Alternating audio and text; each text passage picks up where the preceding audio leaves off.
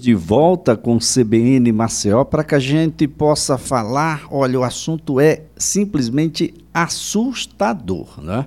Nós vamos falar sobre combustíveis, isso mesmo, dá medo, né? Você já fica pensando logo em um novo aumento, saber como é que vai a encher o tanque. Aliás, encher o tanque já não é mais um termo utilizado entre os nossos condutores. É quanto é que você vai colocar e se dá para chegar em casa, se dá para voltar, se dá para chegar ao trabalho, se você vai ter que deixar o carro em casa.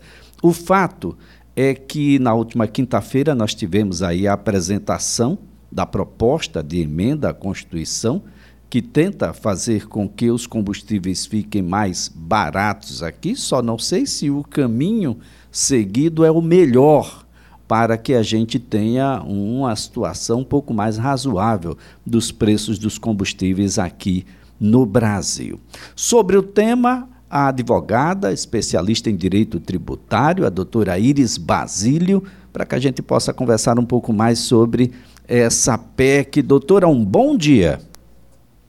Bom dia, Elias. Bom dia a todos os ouvintes aí da Rádio CBN. Bem, se a gente perguntar a qualquer um se ele quer que o preço dos combustíveis caia, que volte a patamares mais razoáveis, eu acredito que a gente vai ter unanimidade, não é, doutora? É verdade. É algo que todo mundo quer. A questão é saber se as iniciativas aí que estão sendo é, implementadas ou criadas vai resolver o problema, né, Elias? É. Agora, eu preciso de fato de uma emenda à Constituição para que isso seja possível, doutora? É, então, depende do conteúdo né, dessa iniciativa. Se isso vai alterar um dispositivo constitucional, precisa ser por meio de PEC. Se essa iniciativa vai apenas alterar, por exemplo, um artigo da Lei Pandis, né, que é a Lei é, Geral do ICMS, que, que regulamenta nacionalmente esse imposto, aí pode não ser via PEC, pode ser por meio de uma proposta de lei complementar. Então, tudo depende do conteúdo da, dessa iniciativa que está sendo apresentada. Bem, doutora, o, o que é que faz os nossos combustíveis serem tão caros? Eu estou falando sobre a ótica ah, dos impostos que são inseridos nele. Ah, tem uma acusação de parte a parte aí, governadores, governo federal, presidente da República. Ah, mas parece-me que não é apenas PIS, COFINS e CMS, nós temos outros ingredientes nesse bolo, não é, doutora?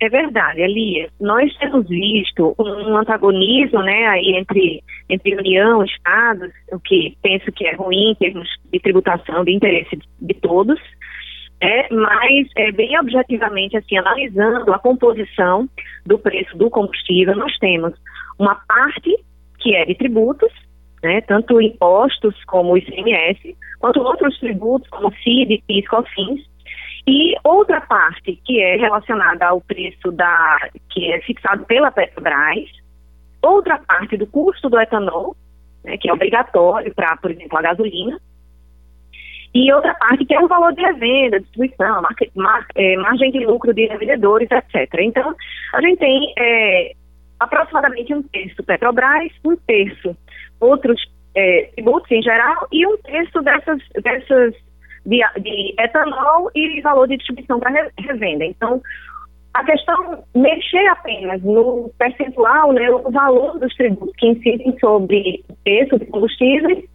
é, só isso pode ser que não resolva. Né? A gente tem aí outros dois fatores que precisam de atenção. Então, não é só tributação.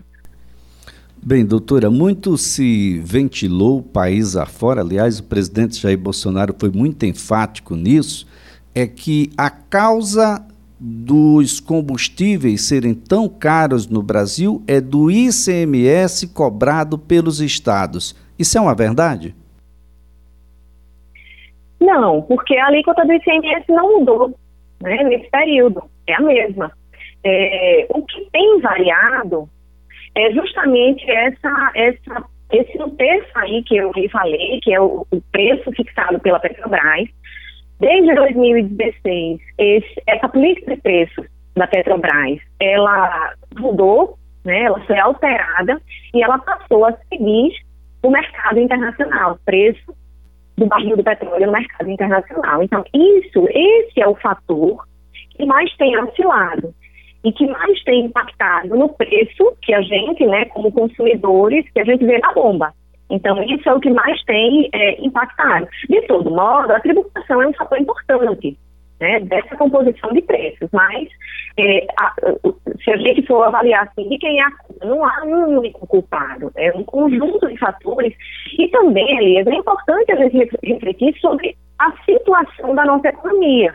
Né? Nós não, não temos caminhado para um cenário de responsabilidade fiscal, de equilíbrio de contas públicas, e tudo isso vai interferir em inflação, né, vai interferir em várias situações que prejudicam a população de modo geral. Então, essa desorganização das contas, das contas públicas é um fator relevantíssimo também para o preço do, do, do, dos combustíveis na bomba. E também o cenário internacional, né? O cenário, na verdade, pandêmico. Isso também vem aumentar o risco da produção de petróleo, aumentar o preço do barril no cenário internacional. Então, assim, são muitos fatores envolvidos. É, é muito difícil fazer uma, uma, avaliação individualizada e encontrar um culpado. Agora, a doutora, o, o que que a PEC dos combustíveis apresenta e por que acreditam que os argumentos serão necessários para que a gente tenha uma política diferenciada para os combustíveis no Brasil? Elia, na verdade, nós tivemos duas PECs apresentadas no último dia 3 de fevereiro. Né?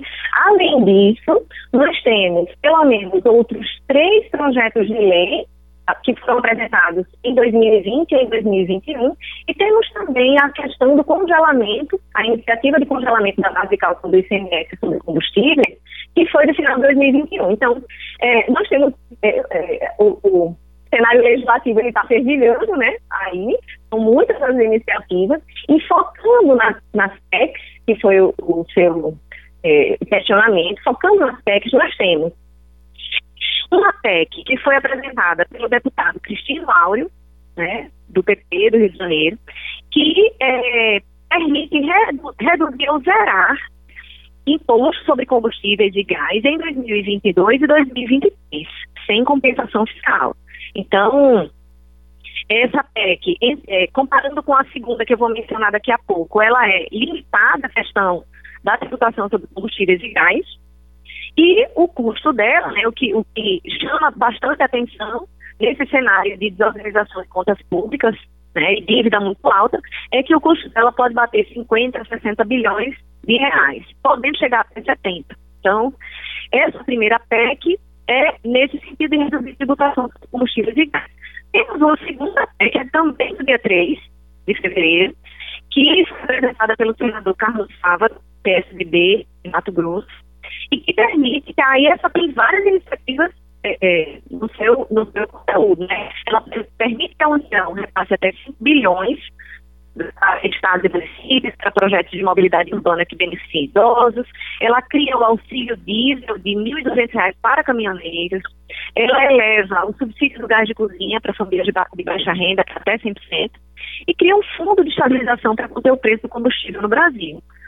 Né? Então, é, essa PEC, ela, é, o custo dela pode chegar a 120 bilhões, então veja que né, são, são valores elevadíssimos. E a previsão, ah, existe previsão em ambas de que não há necessidade de compensação fiscal, o que também é muito grave para o cenário em que a gente se encontra.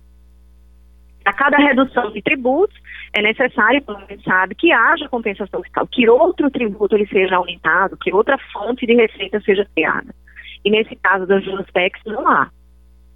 Eu não sei se respondi a sua pergunta, Respondeu sim, doutora. A, a, a, minha preocupação, e eu acredito que deva ser a, a preocupação ah, de boa parte daqueles que estão debruçados sobre o tema, é se reduzir impostos ah, e, por consequência, aí, a redução de praticamente 60 bilhões em arrecadação não causaria uma turbulência interna e até externa de modo a fazer com que o real caia mais ainda em relação ao dólar, e essa elevação não viria um pouco mais adiante a anular aquilo que fora ah, reduzido sob o ponto de vista dos impostos ah, nos combustíveis, doutora?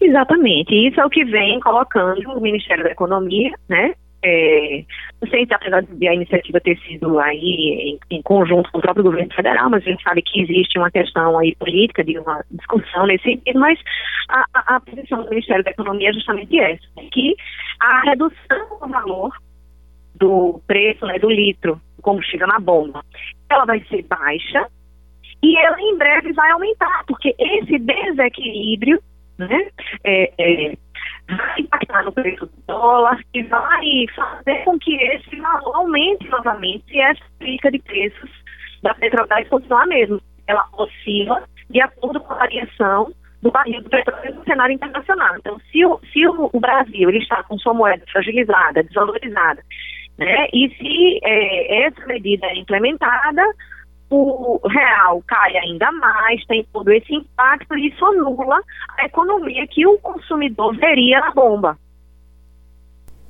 Agora, doutora Iris, a ouvinte perguntando aqui, o que é que acontece com os outros países aqui sul-americanos que parecem não viver a mesma situação, embora sujeitos ao preço internacional do barril de petróleo e também às oscilações do dólar? Pois é, existem é, países que criaram, por exemplo, fundos de estabilização, que é justamente isso que se pretende em, é, com o PL, PL do senador Rogério Carvalho, implementar, por exemplo. Né? Mas é, essa questão do fundo de estabilização, é, a gente precisa analisar como é que ele seria criado, como é que ele seria utilizado. Nesse PL aí que eu mencionei, não existe uma explicação de como isso se daria. E cada país, ele tem suas medidas internas, né? subsídios e outras questões, a própria política de tributação, ele, cada país ele vai estar de uma diferente. Então, é, é difícil, né? Simplesmente aproveitar uma Bem, doutora Iris, a, a, comunicação já ficou bastante complicada, a gente já não consegue ouvir a, com clareza, a, de modo que a, o, o que a doutora Iris está colocando são os aspectos relevantes da proposta de emenda à Constituição, que foi apresentada na quinta-feira, e que até mesmo a equipe econômica acredita que vai ser um verdadeiro tiro no pé. É uma situação ah, complicada, bem complexa, porque não basta reduzir imposto. Houve uma cantilena, aliás, o presidente Jair Bolsonaro foi muito enfático: não, o combustível sobe, por conta dos governadores, a questão de ICMS, mas a política de ICMS, de alíquota em relação aos combustíveis, não se modifica há um bom. Não houve acréscimo nessa alíquota. E a gente precisa saber como lidar com dólar mais alto e como lidar com preço internacional de petróleo, que são variáveis que o Brasil sozinho não conseguem contê-las, não conseguem administrá-las, doutora Iris, que já está de volta aqui à nossa discussão. Então é, é muito mais complexo do que as pessoas imaginam. Alguém deve estar se perguntando também, doutora, sim, mas por que não era assim desde o início? Ou era assim e a gente não percebia, doutora? Então, é, depende do início, né, que a gente está falando, desde quando? Porque, como eu disse, é, desde 2016 foi quando a Petrobras implementou essa política diferente, né, que varia de acordo com o mercado internacional. Antes disso, a gente tem é, o que acontecia. A, a Petrobras, ela assimilava essas perdas né? Então, ela não repassava, pela política anterior, ela não repassava esse, essa variação para o consumidor final. E isso impactava nos números da companhia, né? Então, hoje, se pode dizer que os resultados da Petrobras, eles são melhores, né? Eles seguem aí o cenário internacional, um cenário de abertura, de liberdade econômica, que é o que a Petrobras defende, que deve ser assim, né? e não com a rigidez que existia antes de 2016. É, a gente está falando, Elias, de commodities, né? Então, o petróleo, enfim, ele, ele, é considerado uma commodity. As commodities, elas realmente têm seus preços fixados no mercado internacional, como a gente sabe, mas é, e não há como é, resolver essa questão da oscilação de preços no Brasil sem adotar medidas é, econômicas né, muito mais amplas do que o que a gente está discutindo. Inclusive os estados, né, os governos atuais, eles defendem é, uma reforma tributária que é, abarque aí essa questão dos combustíveis. Então, não é uma questão pontual. Inclusive, é algo que me chamou bastante atenção, analisando essas PECs e esses PLs, né, é, foi de a gente não ter é, justificativas e explicações de cada proposta, estudos que nos digam realmente qual será esse impacto, que nos dê subsídios para compreender o porquê dessas iniciativas. Todas me parecem bastante isoladas, considerando apenas esse cenário de alta de preços dos combustíveis. É, que situação, né? Aliás, o, o, o preço dos combustíveis, da energia elétrica, eles é, são bem ah, é, acompanhados aí por um, um, número de tributos em percentuais bastante generosos para estados e contribuições para municípios, aqui a coisa não é absolutamente nada fácil. Se a gente virar essa chave para energia elétrica, o que o consumidor menos paga é energia elétrica.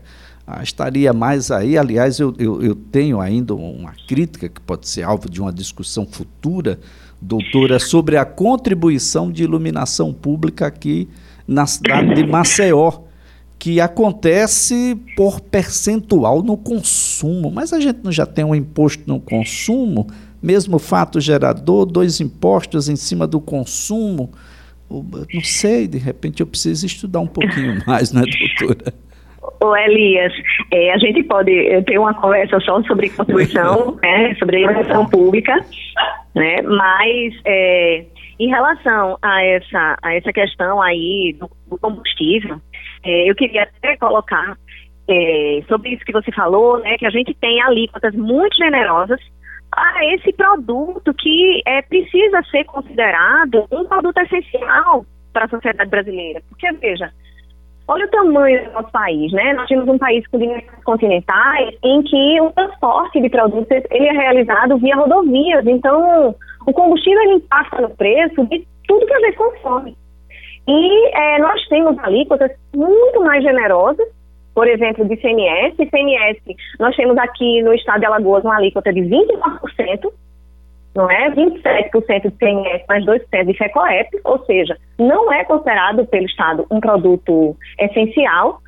Inclusive, isso tem até decisão do Tribunal de Justiça de Alagoas, né, de, de inconstitucionalidade da, do FECOEP nesse sentido, porque sim, combustível é uma, um produto essencial. Então, assim, é, e a gente tem decisão do Supremo Tribunal Federal considerando telecomunicação e energia como produtos essenciais que não estariam sujeitos a uma alíquota tão gravosa, mas as alíquotas menores do ICMS. Inclusive, o setor de combustíveis, é, as notícias recentes é, dizem que o setor de combustíveis ele está se organizando para ir para a justiça para pleitear alíquotas menores em relação ao, a esse imposto específico, que é o ICMS. Não é? então, então, são várias questões envolvidas aí, né, Elias? Agora, doutora E no Iris, final das contas, quem paga né, essa conta são os consumidores, somos todos nós. Consumidor final paga essa conta inteira. Exatamente. Inteira, viu, gente? Agora, doutora Iris, o, claro que um, um ouvinte mais, uh, mais desatento possa acreditar que a gente está falando apenas sobre álcool, di, aliás, sobre diesel, sobre a gasolina, mas a gente está falando sobre gás natural. A gente está falando sobre o gás de cozinha, doutora? É, nessa questão da tributação sobre combustíveis, não está em discussão a tributação sobre o gás de cozinha, mas existe uma, essa iniciativa que eu falei, a PEC, do senador Carlos Fávaro, que tem como objetivo aumentar aí esse subsídio para a aquisição do gás de cozinha para a população geral. gás de cozinha, né? Que, bom, pela ótica de quem a, a administra, não deve ser essencial, não, né? A gente vai cozinhar com o quê? Com lenha? Vamos Certamente é essencial. E nós já vimos essa, esse retrocesso, né? Já temos e pessoas um que não estão grande. tendo condições de utilizar o gás de cozinha mais. Enfim, é uma situação muito difícil. Do, doutora Iris, Fundo de Estabilização dos Preços dos Combustíveis também está dentro dessa ideia criada pela equipe econômica ou ah, pelos parlamentares no Congresso? Uma dessas PECs recentes, o senador Carlos Fávaro menciona esse fundo tá? mas não explica muito como é que ele vai ser administrado. E existe um PL, né, um projeto de lei, que é o do senador Rogério Carvalho, de 2021, que aí sim ele cria realmente o Fundo de Estabilização dos Preços dos Combustíveis, mas também não traz detalhes, porque diz que ele vai ser regulamentado pelo Executivo Federal. Mas assim, é, como seria, de modo bem geral, um fundo como esse, né, de estabilização ou de equalização de preços, Elias? Seria um fundo em que ele vai engordar, né, num determinado período, ou seja, ele vai receber aí contribuições, valores, e ele vai é, entregar por durante um período e depois ele vai é, entregar parte dessas contribuições que ele recebeu é, num outro período, né? Enfim, a depender do preço aí de custo do barril, do, do petróleo, o custo do, da exploração do petróleo, e aí ele vai utilizando esses recursos e arrecadando esses recursos de modo a evitar justamente essa oscilação do preço do litro do combustível na bomba para o consumidor final. Então ele tira e põe valores desse fundo, de modo a que o consumidor ele não sinta esse impacto tão imediato quando ele, quanto ele vem sentindo agora. É, é, é, é bastante complexa essa essa discussão, não é, doutora Iris? Porque o combustível não vem apenas petróleo, né? No caso brasileiro, no caso da gasolina, a gente tem aí o, o incremento do, do álcool, do etanol, ah, no caso do, do próprio diesel, do biodiesel, ah, esses elementos, quando estão mais baratos, impactam menos, quando estão mais caros, também traz um impacto maior. E o receio, naturalmente, é que se encontre soluções que não são soluções, ah, como esse fundo, que naturalmente vai ser pago pelo consumidor, assim como acontece na energia elétrica, com as bandeiras, com a conta de desenvolvimento econômico ah, e etc., que só faz encarecer ainda mais e parece-me que traz também prejuízos do ponto de vista da arrecadação, não é, doutora? É, exatamente, Elias. Veja só, é, quando a gente está falando em tributação, não há como a gente escolher um lado, né? Defender só o governo, defender só o contribuinte, porque tributação é um assunto que interessa a todo cidadão. Né? É necessário que um país é, em, em, que a Constituição oferece tantos serviços à população, ele precisa, de fato, de recursos para fazer face às despesas quando ele já se comprometeu. Então, isso, isso a gente não tem como discutir. E o Brasil é um país que tem aí esse, esse custo muito alto. Né? O tamanho do Estado é muito grande. Então, é necessário é, que é, exista uma arrecadação. Não é interessante, não é bom para ninguém que o país feche a conta no final do ano com déficit gigantesco, como a gente tem visto. Então, isso é algo que, é, o que chama atenção nessas propostas, né, é, chama atenção esse impacto, esse custo altíssimo de 60 a 70 bilhões ou 120 bilhões. Isso é algo que preocupa todos os contribuintes. É claro que os, todos os cidadãos, aliás, é claro que os contribuintes eles querem pagar menos tributo, especialmente porque eles não veem na prática né, é, esses valores sendo bem administrados e bem aplicados a favor da comunidade, no geral. Mas a preocupação com o equilíbrio das contas públicas, ela deveria ser uma, uma preocupação de todos. E nessas iniciativas, tem algo que é, também nos preocupa. Preocupa né, e preocupa são... muito, doutora Iris. Doutora, muito obrigado, viu? Um ótimo dia para a senhora.